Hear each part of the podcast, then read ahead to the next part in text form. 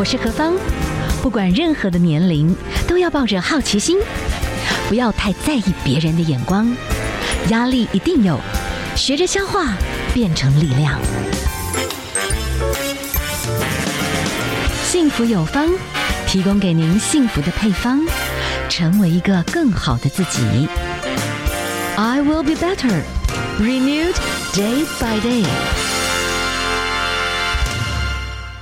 好，今天在我们节目当中啊，我们跟大家来分享这个主题哈，因为这个主题又有越越来越多的这个研究显示，我们要特别的注意，因为呢，台湾很多的朋友没有特别注意到这个问题，然后在数字上面，我觉得我们的朋友们。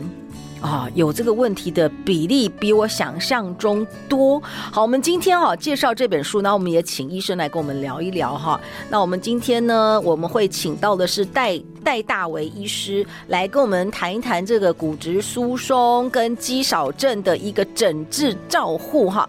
好，我们的戴医师您好。你好，主持人好，各位听众朋友，大家好，我是戴大为医师。是戴大为医师，是成功大学附设的医院骨科部的主治医生哈。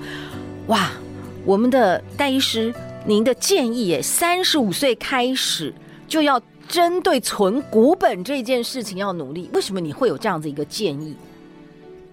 哦，这应该是说我们人哦，在青春期开始，股本会慢慢堆积起来。是，是那在二十到三十五岁的时候，是达到最巅峰的时候。嗯。那之后呢，过了三十五岁，就会开始一点一滴的慢慢流失。随着年龄的增长啊，停经啊这些问题，就慢慢的流失。嗯。所以三十五岁等于是我们一辈子里面股本最高峰的时候。所以股本如果高峰的时候是越好的话，我们之后就可以。流失的越慢，会越慢骨质疏松。哦，这样子啊，所以越提前照护，反而它将来它天然会维持的状况会更好，就对了。对，这等于是说我们在存钱，就是为了要退休嘛。哦、我们退休之后就只能花钱而已，嗯、所以我们在退休的那一刻，一定要存到够多的本。我们才能有更长的时间可以花钱，这个是一样的意思。OK，好，那当然大家想到说是啦，我也觉得我要稍微了解一下，因为在您的这个书的提醒里面，就是说我们有很多人其实可能骨质已经疏松了，但是我们自己并不知道，而且现在这个年龄层可能是在下修当中，有没有什么样的方式？所以您有跟我们推荐一个，就是一些居家的骨质疏松的自我检测法，可以跟我们分享一下吗？好，那骨质疏松症它被称为是老人的隐形杀手，为什么呢？因为大部分的人都是骨折的那一天才知道他的骨头原来这么疏松，稍微跌倒一下就骨折，所以这个就是骨质疏松症的定义，就是你的骨头里面空洞很多，是那强度也减弱了，所以会造成骨折的风险升高。嗯你可能从椅子上跌下去啊，或在家滑倒啊，或稍微搬个重的东西啊，骨头就断掉了。这个就是骨质疏松性骨折，或者是我们称为脆弱性的骨折。嗯，那所以骨质疏松在它骨折之前呢，是完全没有症状的。所以说，但是我们一定要早期的来知道自己有骨质疏松，那可以赶快治疗，赶快逆转它，这样就不会有骨折的情况来发生。嗯，那所以说要知道居家要怎么检测，或许大家可以回去看一下自己或者是身边的长辈有没有以下这类的问题。第一个就是身高变矮了，嗯，就假设你年轻的时候，你的身高是一百六十五公分，就你今天量，诶，怎么只剩下一百六十一公分？那就要小心了。那这可能是骨质疏松的一个征兆，因为如果说骨头太疏松的话，我们脊椎有可能会在不知不觉中就垮掉，就往下垮，等于是我们脊椎一节一节本来像积木一样叠起来，结果突然有一节积木它就垮掉了，嗯，那你的身高就会变矮。那这时候有些人会以为他只是不小心闪到腰啊，或是就姿势不良背痛啊，但事实上他是脊椎垮掉的关系。那所以脊椎越垮越多节，身高越越来越矮。那有些人也会以为说，哎，我这个是老的丢，就老了难免就会老的丢，这应该是正常的。是是。所以这个这个事实上是一个警讯，如果有这样子的情况，就身高变矮的话，这错是。像应该一般来说是矮超过三到四公分，你应该就要到医院赶快做骨密度的检测。嗯嗯，这个是第一个。那第二个应该是体重过轻。假设你在年轻的时候，人家都认为说，哇，你这个真的是选美小姐的身材啊，这个身材维持很好啊，都很纤瘦啊。那你年纪大以后就要小心了，你就是那个骨质疏松的高危险群，或者是说你在年轻的时候，因为想要维持体重啊，常常都饿肚子啊，不吃啊，嗯，我想其实蛮多艺人都是骨质疏松的高危险群，因为工作的关系，他就。必须要维持身材嘛，所以肠胃要饿肚子啊，要忍耐啊。事实上，这样不但对营养不好，然后补充的钙质也不够。那其实体重太轻的话，其实也是骨质疏松症的高危险群，也是一个危险因子。就是他们年轻的时候，真的就是为了一个很瘦很瘦的一个好身形，可是将来会不自觉的留下这种骨质疏松的可能性会拉高。对，对，因为我们骨头就是有负的负重越重的话，它就长得越好。那如果负重太轻的话，他就认为说，哎，我不用长得那么强壮，嗯，我就可以负担生活所需啊，所以他就会空洞就会比较多一点点。啊，有，所以不要乱减重，对不对？有时候这个好要提前注意，就是刚刚好就好哈。好。我们请到的是戴大为医师来跟我们谈到骨质疏松还有肌少症的这个诊治的照护哈。那我们今天呢会请到的这个戴医师，您刚刚跟我们讲到第一个啦，就老人家我们要适度的帮他量一量体呃量量身高体重一下。好，如果说突然痘丢太多，这不是好事，就要赶快再去做进一步检查。但是还有一种，我们有时候也会提醒大家，就是哎有一种算是不错的附件，就是哎我们身体要靠背，原来靠背这个也可以，靠墙也可以稍微看出来这个身体。可能骨质疏松，除了身高跟体重以外，第三个就是驼背。哎、嗯，对，驼背要怎么看呢？就是说，如果你这整个人站着，然后往背后靠墙，嗯、那你的脚跟啊、你的屁股啊、嗯、你的背啊，全部都贴在墙上。是，那这时候呢，如果你的头的后面的头后面也可以靠到墙上的话，表示你是没有驼背的问题的。或只是姿势性的驼背而已，这个就比较没有问题。但如果这时候你的头没有办法靠到墙上，表示说可能脊椎有，也是有像刚刚讲一样有垮掉、有压迫性骨折的现象，嗯、所以才会越来越驼。那这个时候也是赶快要去做骨密度的检查，确认是不是自己真的有骨质疏松，确认脊椎是不是有问题的。嗯，那还有一个是说，这个我就有点不懂，为什么肋骨的下缘跟骨骼的间距，如果你觉得不 OK 也不行？嗯，这个其实也是跟驼背非常有关系啊。好好好好，对对对，OK，对，这个就是跟你摸了侧面的地方，就是在肋骨的下缘，对，跟骨盆的上面这边应该有一层那个三层肉，就是如果你太胖的话，这边会软软的这样。嗯，对，那如果上面的骨头跟下面的骨头靠在一起，就表示说你真的是太驼背了。是是，对啊，驼背到你的肋骨都已经跟骨盆快要靠在一起了。好，那所以这个。也是一种驼背的现象。是，好，我们等一下哈，继续会请到我们的戴医师来跟我们聊一聊哦。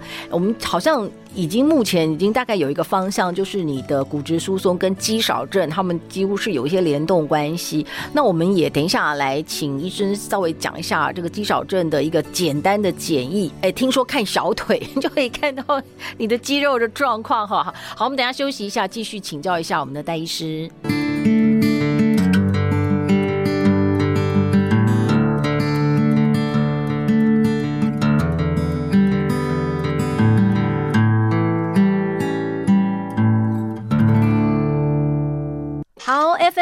二点五，幸福广播电台，幸福有方，我是幸福 DJ 何芳。好，我们今天哈，我们请到的是戴大为医师。那么这一本作品是骨质疏松还有肌少症的诊治照护全书哈。好，那我们继续来访问一下戴大为医师。医师，您谈到的这个谈到骨质疏松，那你讲到几个啊？他提醒三十五岁，你要最好趁你的整个的骨质状最好的状态，就要来做一些的保养哦。不是说哎，等到没关系啦，等到四十五岁、五十岁，我们就开始来注意了哈。不行，你越早保养，你的骨本会顾得更好。大概概念是这样子啦，对不对？哈。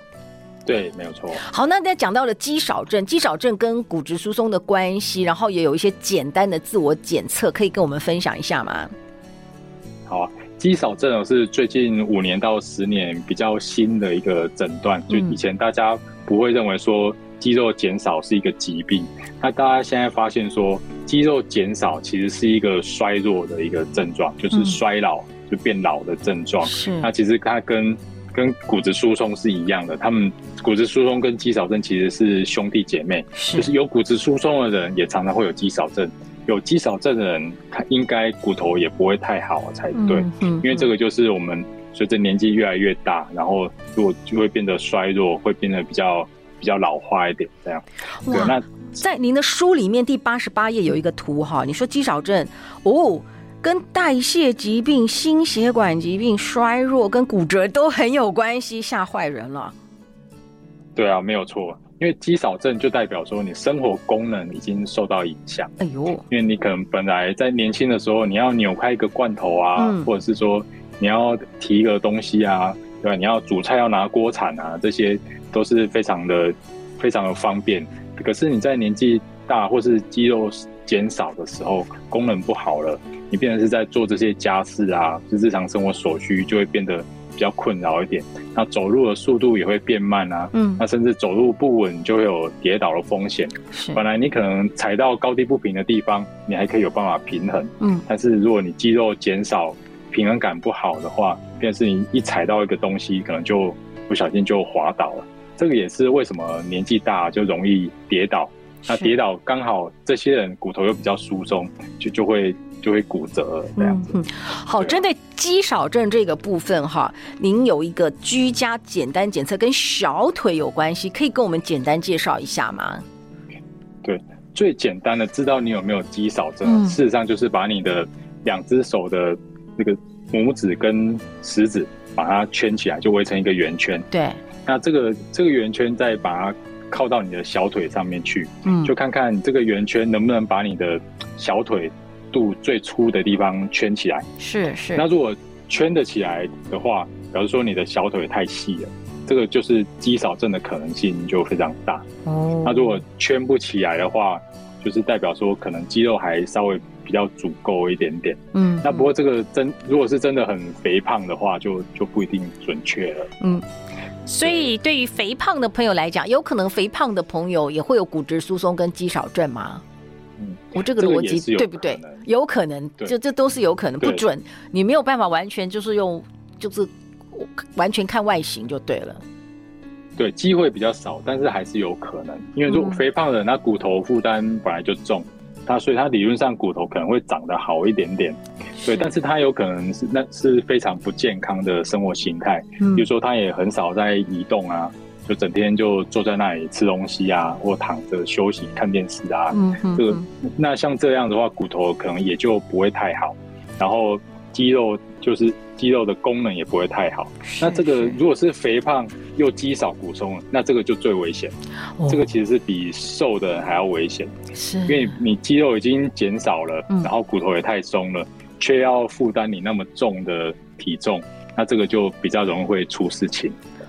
哇，所以呢，就提醒大家哦，就是不要看你目前好像福态福态的，你真的要注意，说不定呢，可能你的饮食生活有一些的状况，你可能五十岁不到，你搞不好这个骨质密度也会出现问题，这个还是要做一些基本家里的评量，或者是还是要去医院。所以请教一下，呃，医生，你你是会建议大概几岁的人，有时候必要的时候要来做一些这种检查呀？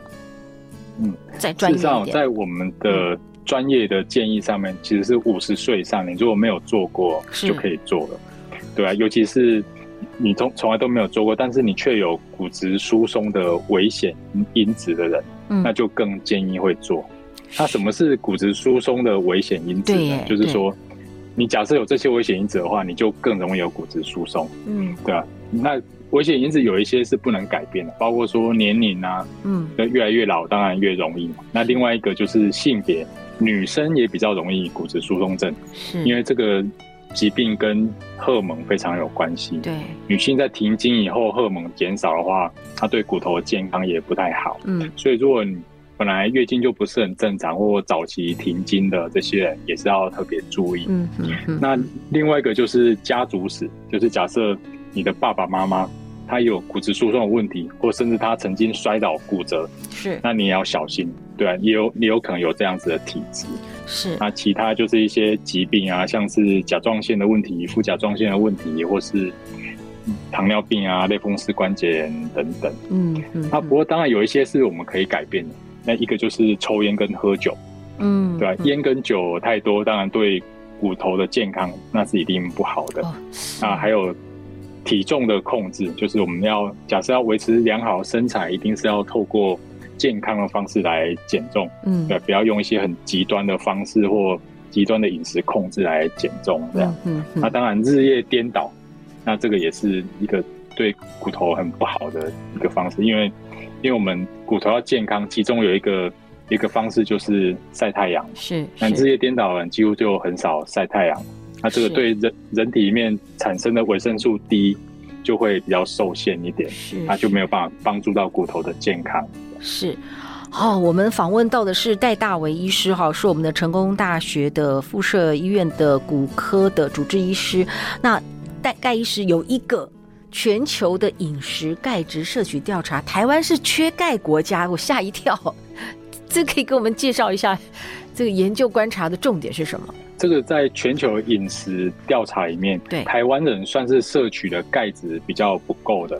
那这个原因可能是因为我们跟欧美的人比起来，我们的那个乳制品吃的比较少，像他们比较喜欢吃起司啊这些，对优格、优酪乳这些乳制品。是，但是台湾人就吃的比较少一点点。嗯嗯。那如果是骨松的病人的话呢，我们每天都建议补充一千两百毫克的钙质。就每天需要摄取的量是这样，但是根据调查，我们每天在台湾的饮食平均大概只有五百到六百毫克而已，所以大概就是一半而已，所以就是比较偏低的。哇，所以我们必要的时候也跟朋友们分享一下，要适合要补充一些什么钙片吗？或者是其他什么样子可以补钙？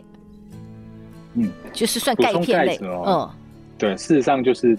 第一个，如果你是年轻的时候的话，嗯、是均衡饮食最重要。哦，因为毕竟你需要营养素不止钙质嘛，是，就是说钙啊、蛋白质啊，有各种维生素啊、嗯、等等。但是如果你骨头开始流失了，那当然补充钙质，你就要把它放在比较优先的位置，因为钙就是骨头最主要的成分嘛。是。那补充钙质，其实我们的肠胃道在吸收钙质的效率都不是很好。嗯，就是。